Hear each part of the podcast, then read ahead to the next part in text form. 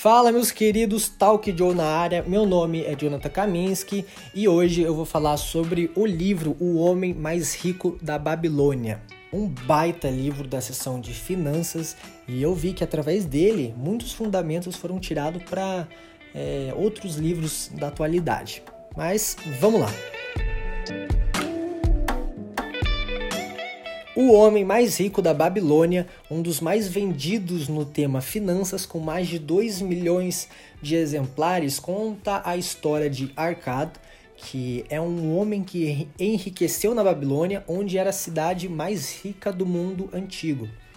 Os babilônicos, eles eram ricos porque eles sabiam estimar o valor do dinheiro. Eles praticavam princípios financeiros saudáveis, onde sabiam como poupar o seu ouro, no caso, o dinheiro trocado era o ouro, e como fazê-lo render de melhor maneira possível, fazendo as multiplicar e assim por diante. O livro começa comentando né, que havia um homem chamado Bansir, fabricante de carruagens da Babilônia, onde havia desanimado, pois ele trabalhava muito e não conseguia viver com a sua renda. Não porque ele ganhava pouco, mas porque ele não sabia administrar aquilo.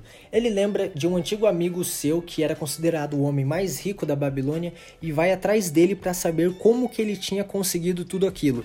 Quando Bansir chega, que é o homem rico, ele questiona Arcad. Opa, você teve a mesma educação e infância que eu, por que, que você enriqueceu? Arcado começa então a sua série de ensinos sobre riqueza. Em primeiro lugar, ele diz que o segredo está primeiramente em pagar a si mesmo pelo menos 10% do que ganha. Parece simples, mas ele explica que o segredo está em pagar a si mesmo primeiro e depois gastar o que sobra, e não gastar primeiro e depois pagar a si mesmo ou investir o que sobra. Geralmente não bate essa lógica até e falta para si mesmo, porque você gasta muito com as outras coisas e não deixa para si.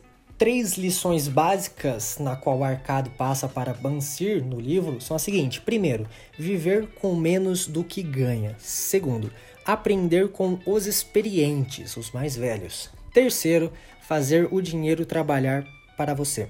Arcado passa sete soluções para a falta de dinheiro, onde elas são embasadas nas lições anteriores, né, nos três pontos anteriores.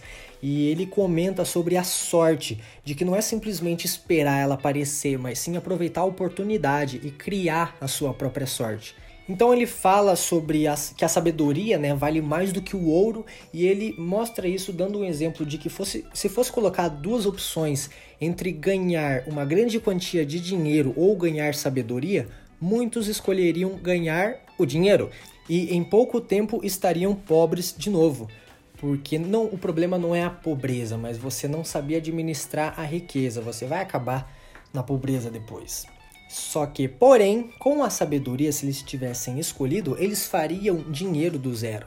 E seguindo essa linha de raciocínio, ele comenta então sobre as cinco leis do ouro, conselhos sábios antes de querer de fato ter uma grande quantia, sem saber ao menos administrá-la.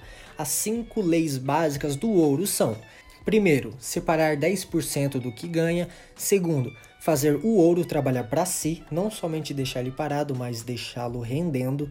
Terceiro, proteger ele, né? não ficar arriscando ele demais, ter uma certa medida de segurança. Quarto, o ouro foge daqueles que não estão familiarizados com a aplicação, então você tem que saber onde você está colocando o teu ouro. E quinto, o ouro foge dos que querem ganhos rápidos, daquele que quer arriscar muito e cai em qualquer papinho por aí. Então, ele fala sobre a importância da proteção do seu ouro e dá o exemplo de que a Babilônia se manteve por muitos anos de pé porque ela foi protegida pelos seus grandes muros. E ele caminha para o final do livro comentando sobre a importância do trabalho. Ele diz: Eu não faço hora, gosto de trabalhar e gosto de fazer um bom trabalho, pois o trabalho é o melhor amigo que já conheci e dá um exemplo de um escravo que saiu dessa condição vendendo bolinhos e que de fato ele conseguiu alcançar a sua liberdade financeira mais tarde através do trabalho.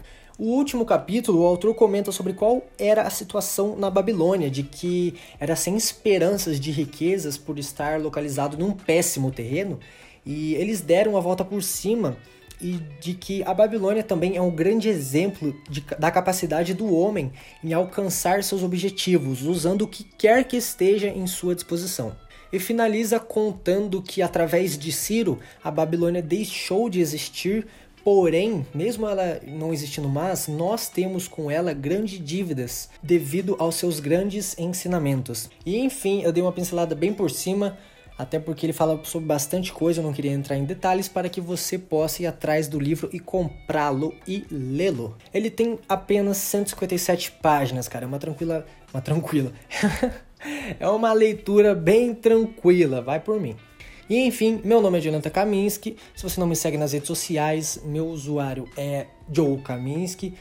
Eu geralmente estou mais pelo Instagram postando algumas coisas de vez em quando sobre livros e coisas do tipo. E é isso aí. Valeu, falou!